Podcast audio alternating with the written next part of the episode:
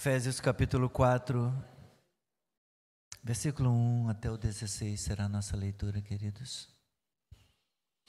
Por isso eu, prisioneiro no Senhor, peço que vocês vivam de maneira digna da vocação a que foram chamados, com toda humildade e mansidão, com longanimidade, suportando uns aos outros em amor, fazendo tudo para preservar a unidade do Espírito no vínculo da paz. Há somente um corpo e um só espírito, como também é uma só esperança para a qual vocês foram chamados. Há um só Senhor, uma só fé, um só batismo, um só Deus e Pai de todos, o qual é sobre todos, age por meio de todos e está em todos. E a graça foi concedida a cada um de nós segundo a medida do dom de Cristo, por isso diz: quando ele subiu às alturas, levou o cativo o cativeiro e concedeu dons aos homens. Ora, o que quer dizer ele subiu, senão que também havia descido até as regiões inferiores da terra? Aquele que desceu é também o mesmo que subiu acima de todos os céus para encher todas as coisas. E ele mesmo concedeu uns para apóstolos, outros para profetas, outros para evangelistas e outros para pastores e mestres, com vistas ao aperfeiçoamento dos santos, para o desempenho do seu serviço, para a edificação do corpo de Cristo, até que todos cheguemos à unidade da fé e do pleno conhecimento do Filho de Deus, ao estado de pessoa madura, à medida da estatura da plenitude de Cristo leia comigo até o final, para que não mais sejamos como crianças, arrastados pelas ondas e levados de um lado para o outro, por qualquer vento de doutrina, pela artimanha das pessoas, pela astúcia com que induzem ao erro, mas seguindo a verdade em amor, cresçamos em tudo naquele que é a cabeça, Cristo, de quem todo o corpo, bem ajustado e consolidado pelo auxílio de todas as juntas, segundo a justa cooperação de cada parte, efetua o seu próprio crescimento para a edificação de si mesmo em amor. Seja abençoada a leitura da palavra. Nosso Deus e Pai, obrigado por esta manhã, pela oportunidade que temos mais uma vez de nos reunirmos na tua presença. Concede-nos a tua graça Concede-nos, Senhor, a iluminação do Espírito Santo, a fim de que possamos compreender e aprender, ó Pai, o sentido desta palavra e aplicarmos de modo correto a nossa vida. Sim, Senhor. Que tu sejas glorificado, a tua igreja seja edificada e que eu seja, Senhor, um instrumento usado em nome de Jesus. Podem sentar.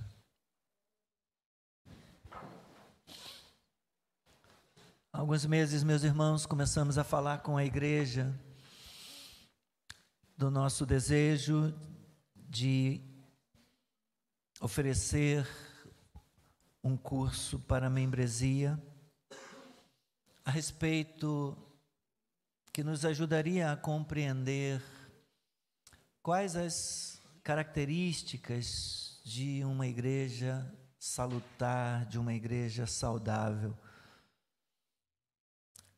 Ajudando cada membro a identificar essas qualidades é, que devem estar presentes em uma igreja bíblica e saudável.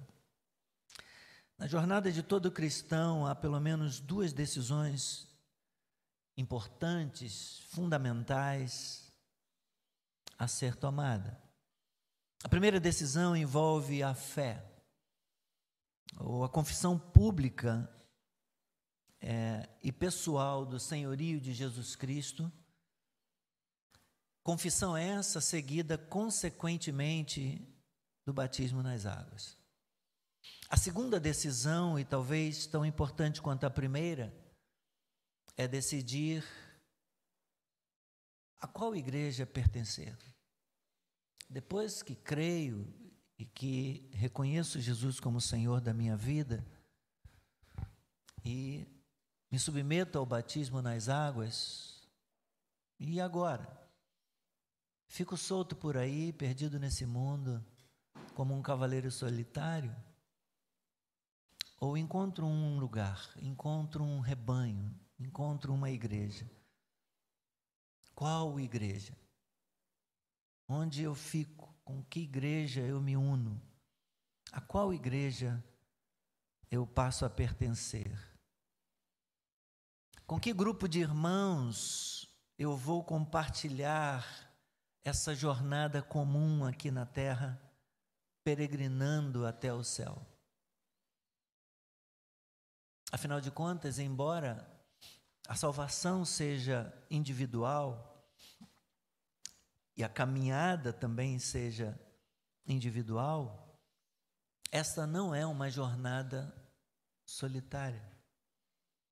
Nós precisamos de supervisão e precisamos do apoio mútuo, do auxílio constante de outros peregrinos que nos ajudarão, que nos encorajarão e desafiarão a avançarmos e crescermos na vida cristã. Mas como decidimos com qual igreja nos comprometemos nesta caminhada? Quais critérios são mais importantes para observar? Ah, eu gosto de igreja grande. Tem igreja grande. Ah, eu gosto de igreja média. Tem igreja média. Eu gosto de igreja pequena. Tem igreja pequena. Ou é um pastor estadunidense que diz que existe todo tipo de igreja para todo tipo de pessoa. Então você pode escolher, as pessoas podem escolher, mas que critérios são importantes observar? Há pessoas que se deixam guiar, que se deixam influenciar ao tomar essa decisão é, por critérios predominantes na nossa cultura.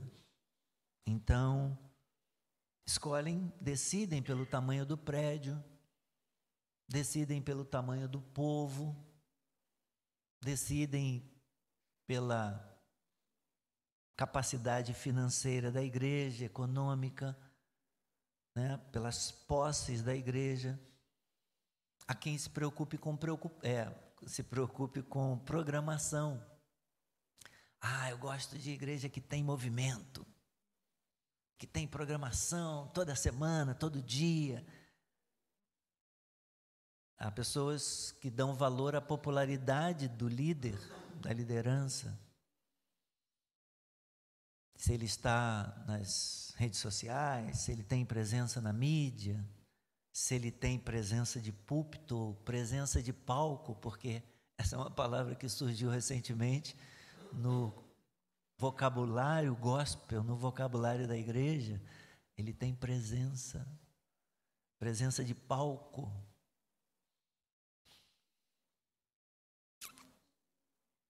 Mas será que as Escrituras nos revelam outros, que há outros critérios e critérios melhores para escolher uma igreja local como o nosso lar espiritual? A resposta é sim existem. E nesse curso a gente se propôs a falar desses critérios que a Bíblia nos revela. Já falamos sobre a pregação expositiva como uma qualidade de uma igreja bíblica e saudável, pregação expositiva que leva à adoração, isso foi falado no primeiro domingo. Falamos sobre a importância da comunhão, o valor da comunhão. A comunhão é uma coisa que a gente deve valorizar na igreja local. A comunhão e o discipulado. Hoje falaremos do pastoreio fiel e do serviço. Começando agora pelo pastoreio. Com a pós-modernidade, e as várias crises geradas no escopo de, de um monte de ismos, como relativismo, secularismo, crises como a crise ética, moral, crise política, crise econômica, crise institucional.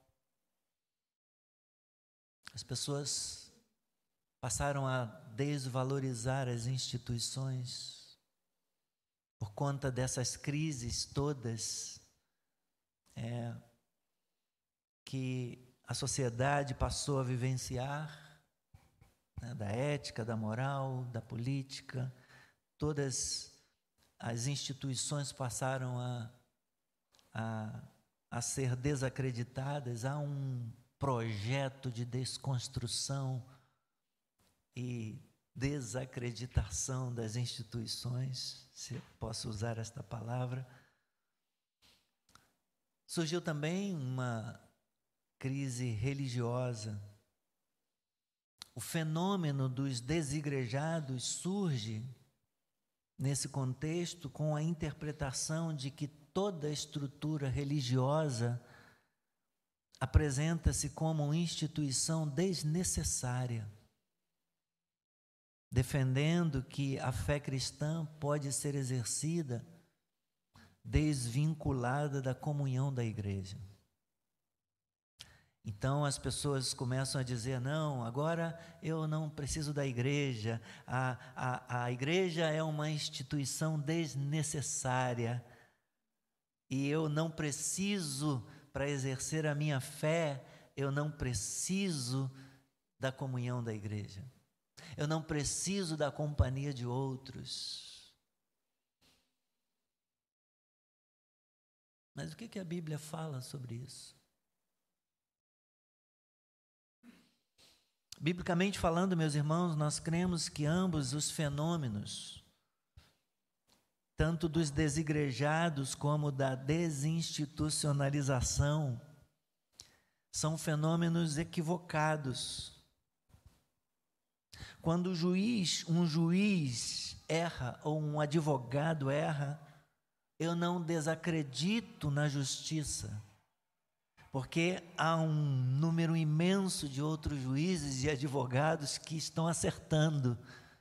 Então eu não preciso desacreditar a justiça porque um juiz erra ou porque um advogado erra ou se equivoca. O mesmo se dá com os médicos e a medicina, com os cientistas, os pesquisadores e a ciência.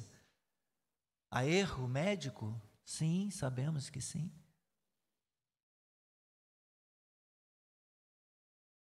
Mas eu não desacredito a ciência porque um cientista cometeu um erro.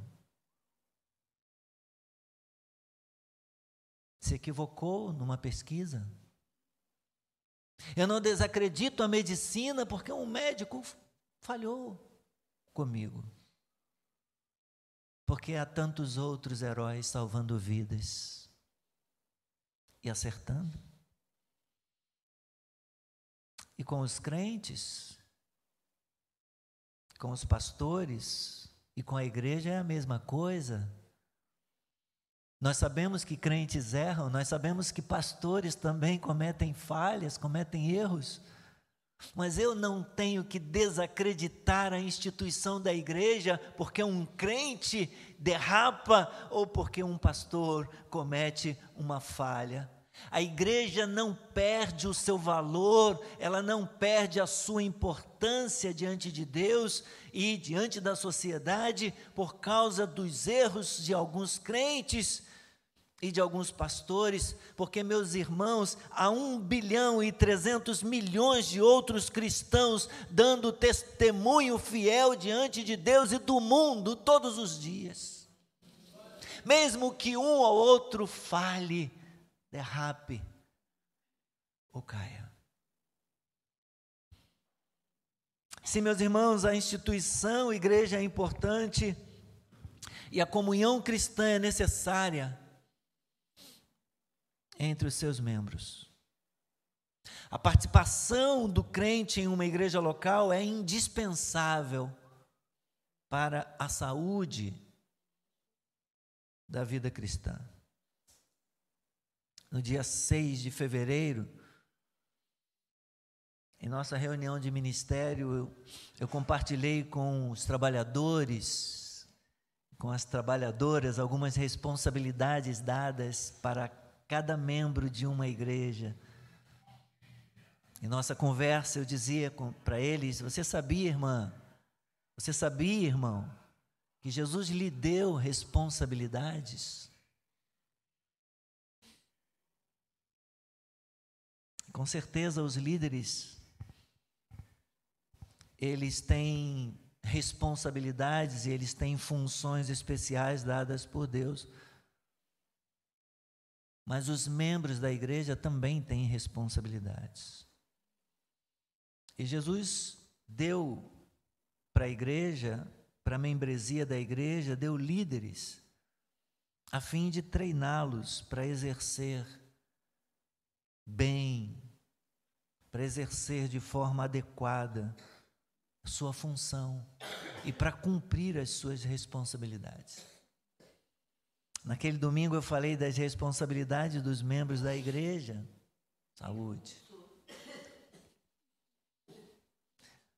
Mas hoje meu propósito é falar da liderança, é falar do pastoreio. Há responsabilidades também para o pastoreio há responsabilidades também para a liderança.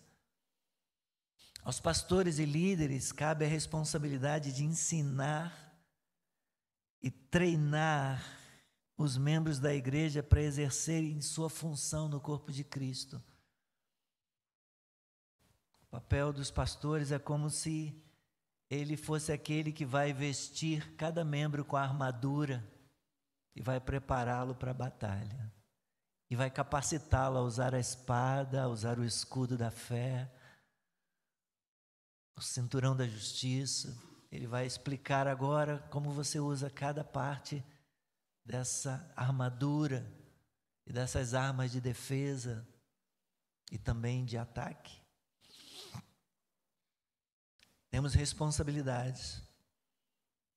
Cabe aos pastores e líderes a responsabilidade, repito, de ensinar e treinar os membros da igreja para exercerem sua função do corpo de Cristo.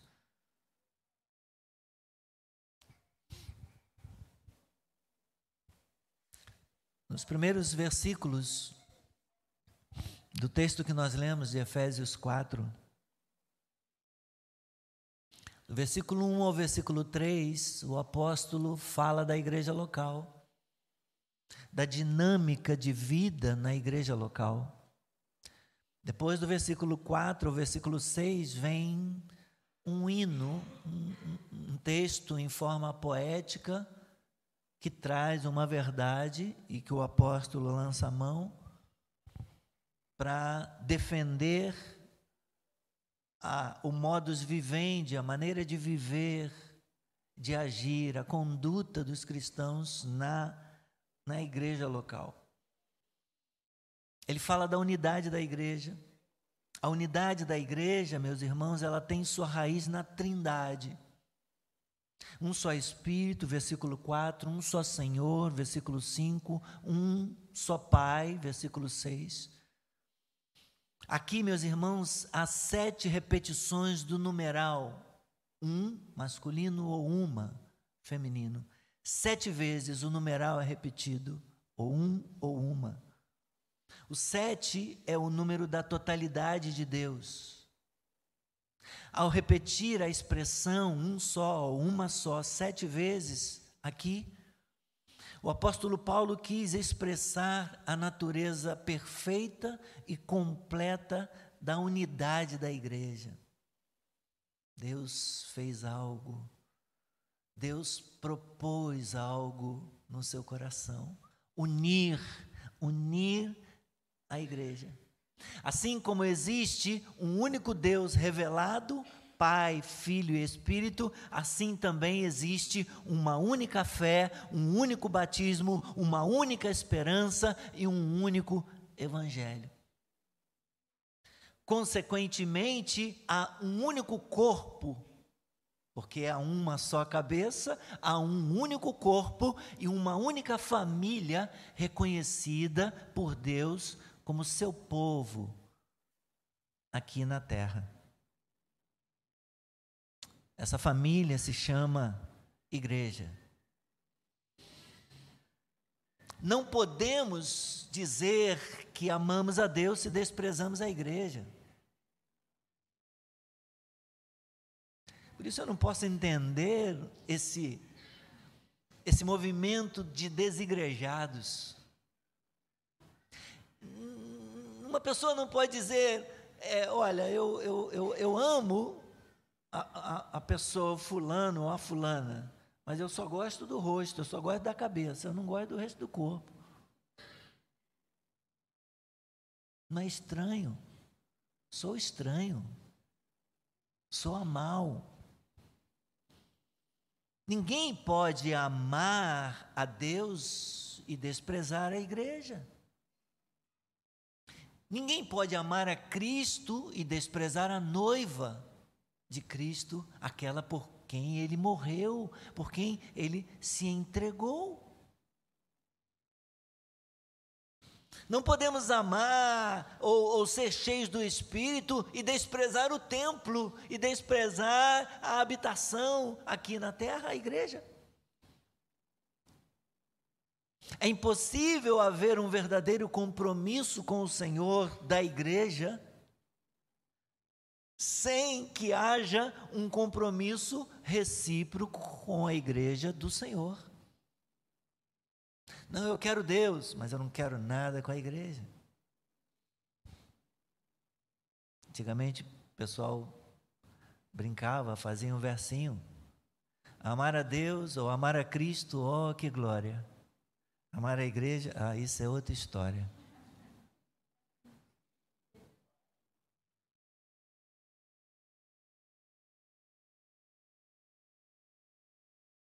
Sim, meus irmãos, isso significa necessariamente um compromisso com a igreja local. Ter um relacionamento com Deus, ter um compromisso com Deus, ter um relacionamento com Cristo, um compromisso com Cristo, significa necessariamente ter e manter um compromisso com a igreja local. Ao mencionar as bases da unidade da igreja, versículos 4, 5 e 6, Paulo o faz visando encorajar os cristãos de Éfeso a viverem a sua vocação cristã em comum, não cada um na sua casa, Igreja Cristo em casa. Não, cada um tocando o seu barquinho, cada um individualmente do seu jeito. Não, Paulo encoraja os cristãos de Éfeso a viverem a sua vocação como cristãos chamados por Cristo, a viverem em comum essa vida cristã no contexto da igreja local. Isso ele fala nos versículos 1 a 3. Por isso eu, o prisioneiro no Senhor, peço que vocês vivam de maneira digna do chamado, da vocação a que foram chamados, como com toda humildade e mansidão, com longanimidade, suportando uns aos outros em amor, fazendo tudo para preservar a unidade do Espírito no vínculo da paz. Olha. Ele está falando de quê? Ele está falando da igreja. Ele está falando de uma igreja local. O contexto aqui é uma igreja local. Vivam com humildade, vivam com mansidão. E eu lhes digo muitas vezes, meus irmãos, algumas pessoas que se arvoram em definir-se como desigrejados, muitas vezes é por falta de humildade, por falta de mansidão. Ah, eu não quero mais, eu não suporto mais andar com aquele pessoal, com aquela gente. Com uma pessoa, com duas, não, com todas as pessoas daquela igreja. É arrogância demais. Nenhuma pessoa naquela igreja pode andar comigo. Eu não posso me unir e caminhar com uma pessoa, duas, três pessoas naquela igreja. Imagina aqui. Ninguém.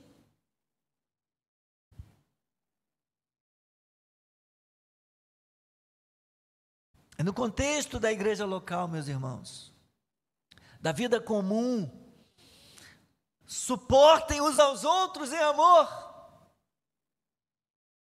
Não, aquele povo é insuportável. Não dá para suportar aquela gente. Não dá para suportar a liderança, não dá para suportar é, é, a estrutura, não dá para suportar o ministério, A ou B, o departamento C ou D, não dá para andar com eles. O que, que eu estou querendo dizer com isso? Eu sou muito melhor do que aquela gente, eu sou muito melhor, eu sou muito superior a eles. Não dá para amá-los.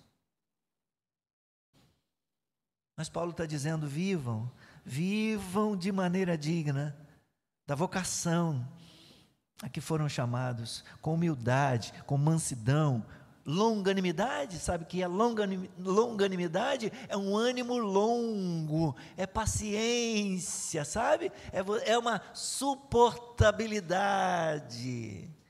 Com longanimidade, suportando uns aos outros em amor e mais tem algo que já foi feito e eu não posso quebrar. Tem algo que já foi startado por Deus mediante o seu Espírito e eu não posso invalidar, eu não posso anular, fazendo tudo para preservar a unidade que o Espírito já fez, já realizou. Quando eu saio, quando eu rompo e digo, não, não tem igreja, não tem estrutura, não tem instituição que me comporte.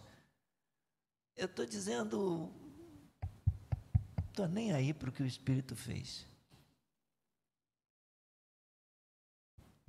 Fazendo tudo para manter, para preservar o que o Espírito fez. E o que, que o Espírito fez? Ele nos uniu. Ele nos colocou num corpo, Ele nos deu uma igreja, Ele nos deu uma família. É uma família perfeita? Não, porque somos pecadores. Estamos sendo aperfeiçoados, estamos sendo instruídos até que cresçamos, até que alcancemos a estatura de Cristo, a perfeição de Cristo, mas ainda não alcançamos.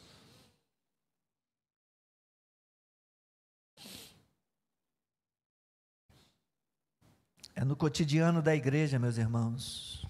É no cotidiano do contexto da igreja local que nós aprendemos a viver nossa vocação, nosso chamado de discípulos de Cristo. Pela graça de Deus em Cristo, todos são chamados a servir e todos são capacitados a servir para que todos possam crescer juntos em maturidade cristã, como membros do mesmo corpo. Ok, entendemos que todos são chamados para servir na igreja, mas todos servem da mesma forma? Todos têm a mesma função? Paulo ensina que não. A uns ele chamou para isso, a outro ele chamou para aquilo, a outro ele chamou para aquilo outro, e ele então ele vai nos dizer que Deus chama alguns membros da igreja e os capacita, especialmente para que preparem todos os demais membros para o serviço e para atingirem a maturidade cristã. Versículos 12 e 13, ele fala disso. É, a ele mesmo, 11 também, ele, ele mesmo concedeu uns para apóstolos, outros para profetas, outros para evangelistas, outros para pastores e mestres, com vistas a quê? Ao aperfeiçoamento dos santos, para o desempenho do seu serviço, para a edificação do corpo de Cristo, até que todos cheguemos à unidade da fé, do pleno conhecimento do Filho de Deus, a, ao estado, né, ou estatura de pessoa madura, à medida da estatura da plenitude de Cristo. Veja. Dentre esses membros chamados para um serviço específico, Paulo destaca os apóstolos e profetas, evangelistas, pastores e mestres, ou pastores mestres, como, como alguns entendem. Assim como alguns pastores exercem o ministério de evangelismo, né, de evangelista, alguns pastores também é, atuam profeticamente, como são usados como profetas. Também há pastores que ensinam, ainda que não tenha um mestrado, não um título de mestrado, mas ele ensina. E então pastores e mestres podem ser aqui funções separadas, mas também há mestres que têm um coração pastoral e, e há pastores que ensinam como mestre. Eles são responsáveis pela manutenção e edificação da igreja com base nas verdades da palavra de Deus e do Evangelho. Deus chama e capacita pastores, mestres, ou pastores e mestres para essa função importantíssima na sua obra. E assim como for a saúde da instrução e do exemplo desses líderes, assim será a saúde das igrejas nas quais eles servem. Mas quais as qualificações? Quais as qualificações para alguém servir na função pastor-mestre? Paulo nos responde essa pergunta em outra carta, em 1 Timóteo capítulo 3, se você puder abrir rapidamente.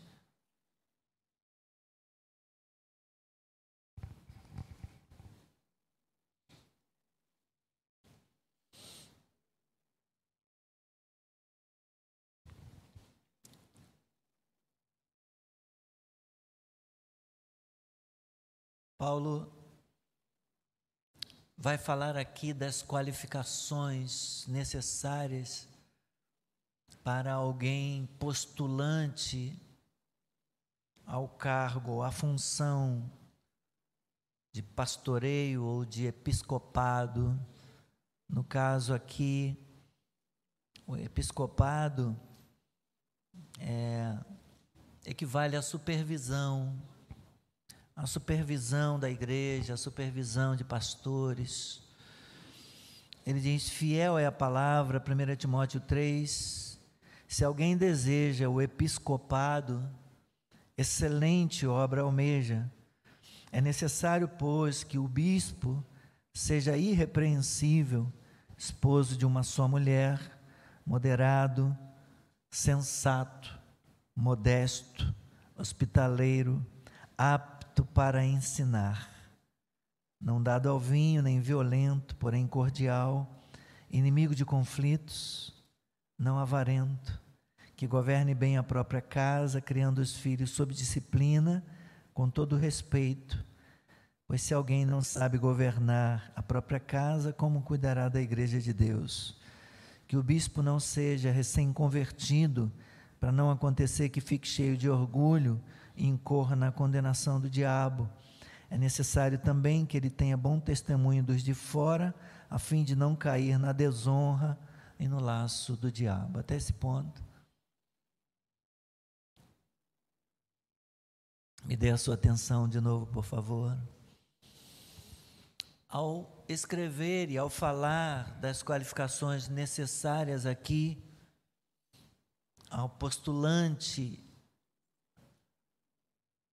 é, ao episcopado ou à supervisão pastoral da igreja, Paulo destaca uma única competência, aptidão para o ensino, versículo 2 do capítulo 3. É necessário que ele seja irrepreensível, esposo de uma só mulher, moderado, sensato, modesto, hospitaleiro, mas também apto para ensinar. Aptidão para ensinar. Isso normalmente, meus irmãos, é o que distingue os pastores dos diáconos na igreja. Embora é, aqui na igreja eu costumo levar ceia, por exemplo, que teoricamente seria um trabalho diaconal, eu faço. Eu não tenho nenhum problema para realizar uma tarefa é, tida como sendo do diácono. Eu visito, eu levo ceia para algumas pessoas, alguns irmãos no lar, já idosos, enfermos, e não há nenhuma dificuldade, embora, graças a Deus, a gente tenha pessoas que realizam bem esse trabalho. Da mesma maneira que eu, sendo pastor, que prego, administro e também ensino, eu possa fazer uma tarefa de levar uma cesta básica na casa de alguém ou a ceia, nós também temos diáconos, né, que textualmente, né, biblicamente, foram é, é, separados, ordenados para esse serviço das, é, das visitas e das necessidades, do suprimento das necessidades. Nós temos diáconos na nossa igreja que ensinam, que fazem aquilo que seria né, o trabalho é, de um pastor. Então, não há, não há conflito nessas questões. Entretanto, mesmo que ambos devam demonstrar as mesmas qualificações morais e espirituais para exercerem as suas respectivas funções, a função essencial do pastor é de ensinar a palavra de Deus e orar, como nós vemos lá os apóstolos falando ao instituírem os diáconos. Vamos nos dedicar à palavra e à oração, enquanto a função diaconal é de auxiliar os pastores na supervisão do ensino da igreja. Vemos isso aqui também no versículo 10.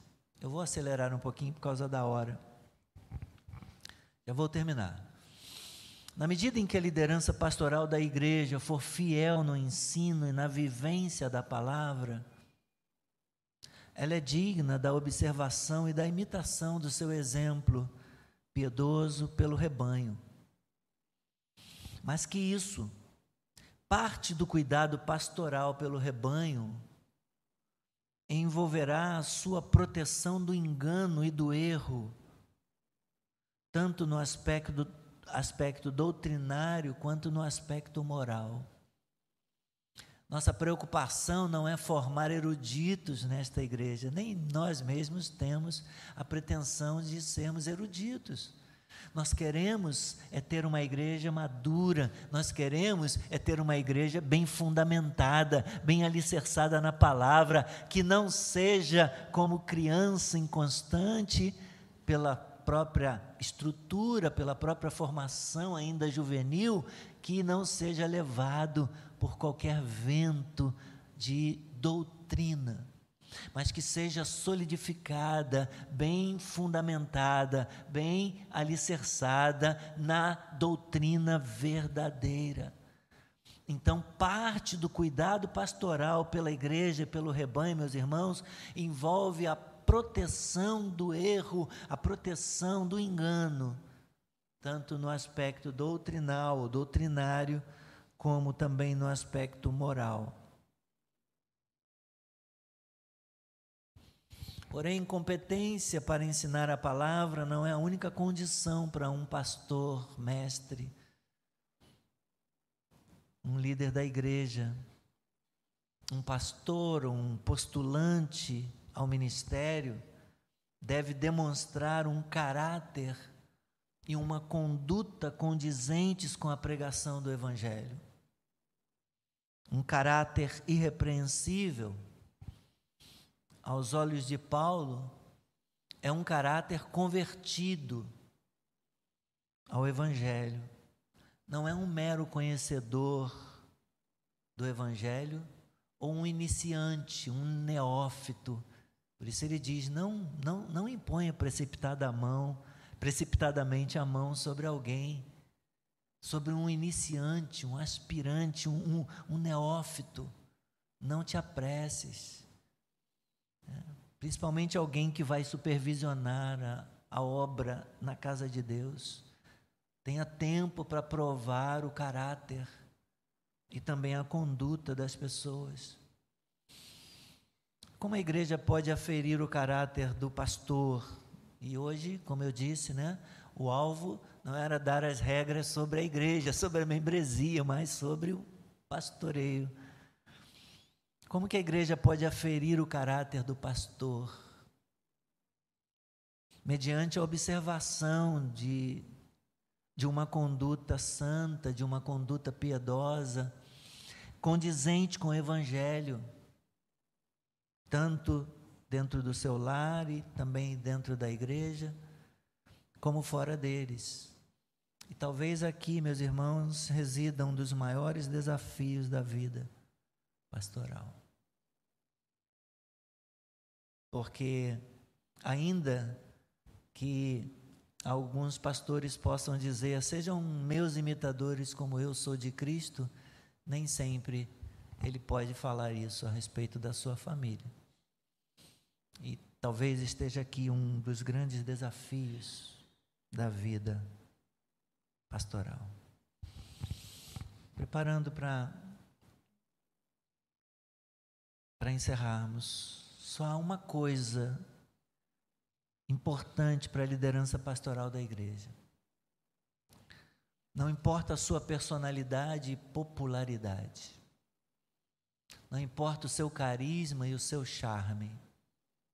É, conheço pastores que vivem repetindo, né? Sou bonitão, sou isso, sou aquilo. Isso não importa. Não importa o seu poder de comunicação, nem mesmo a sua capacidade de aglomerar, de, de atrair multidões. Importa que os pastores sejam homens de Deus. Que sejam homens competentes para ensinar as Escrituras à igreja. Que tenham um caráter piedoso e santo. E uma conduta visível e comprovadamente cristã. A maneira como ele trata as irmãs, as mais jovens, as mais velhas, como ele trata os irmãos, os jovens e os mais velhos, as moças como irmãs, né? as mais velhas como mães.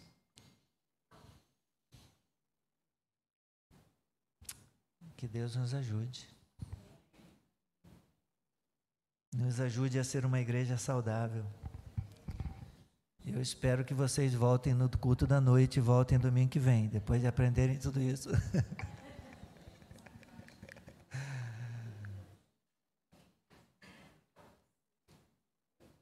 Rapidamente, para encerrarmos. Você tem considerado importante o seu envolvimento com a igreja, com a igreja local? para o seu crescimento e amadurecimento espiritual? O quanto você considera isso importante? Você tem se envolvido com a igreja local? Se não, talvez isso responda o quanto você tem considerado isso importante. Você tem considerado a importância dos pastores da sua igreja para o seu crescimento e amadurecimento espiritual?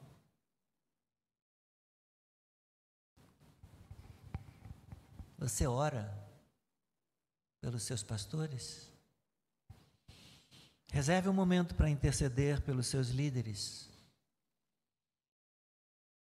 para que eles sejam dignos de honra e para que você possa honrá-los. Como diz Hebreus, Lembrem-se dos vossos guias, daqueles que semearam a boa semente da doutrina, da palavra, do Evangelho na vida de vocês. Os de ontem e os de hoje, alguns que já morreram, talvez, lembrem-se deles. E lembrem-se daqueles que vos pastoreiam no presente momento. Interceda pela liderança pastoral da igreja evangélica no Brasil. A igreja precisa, meus irmãos, os pastores precisam. Precisamos muito da oração da igreja. Amém? Que Deus nos abençoe. Obrigado, Senhor, por esse tempo. Obrigado pela tua palavra. Ajuda-nos, ajuda-nos, Senhor Ajuda-nos, ó Deus, a valorizar a igreja local. Ajuda-nos a valorizar a comunhão, o serviço. Ajuda-nos, Senhor, a valorizar a liderança, o pastoreio, Senhor. Oh, meu Deus, que possamos, Senhor, crescer em unidade, que possamos crescer em amor, no conhecimento do Evangelho, a verdadeira doutrina. Firma os nossos pés sobre o único fundamento que é Cristo, no seu Evangelho. E ajuda-nos a viver em amor, na vida comum, no cotidiano da igreja local. Em Cristo nós oramos. Amém. Senhor, eu apresento a Ti os pedidos de oração. Oro por Kátia, Leandro, Mateus, Edmilson. Oro pelo José Lopes, pelo José Carlos, pelo Marcelo. Meu Deus, obrigado pela convalescência, pela recuperação do teu servo. Que esta semana eu consiga visitá-lo. Oro, Senhor, pelo irmão Wilson. Oh, meu Deus, que a tua bênção seja sobre ele. Em nome de Jesus, Pai. Eu entrego a ti, Senhor, a vida dos teus servos a vida de cada irmão e de cada irmã. Deus, oro por aquela moça, Senhor, que tentou tirar a própria vida, Senhor, esta semana. Meu Deus, tem misericórdia. Socorre, Senhor. Livra do mal, livra da morte, salve-a. Em nome de Jesus, Senhor. Alessandra, nós clamamos a Ti, nós oramos em Cristo, agradecidos por tudo. Amém e amém. Glória a Deus. Bendito seja o Senhor. Quero convidar os homens para dia 4 de junho às 18 horas, culto dos homens, dinheiro um assunto altamente espiritual. Vai ser tratado pelo diácono Jefferson. Que Deus abençoe vocês. Me despeço de você que acompanhou aí nossa transmissão pela internet. Forte abraço, até logo mais às 18 horas no culto presencial, ou se não puder vir aí pela internet. Fiquem na paz.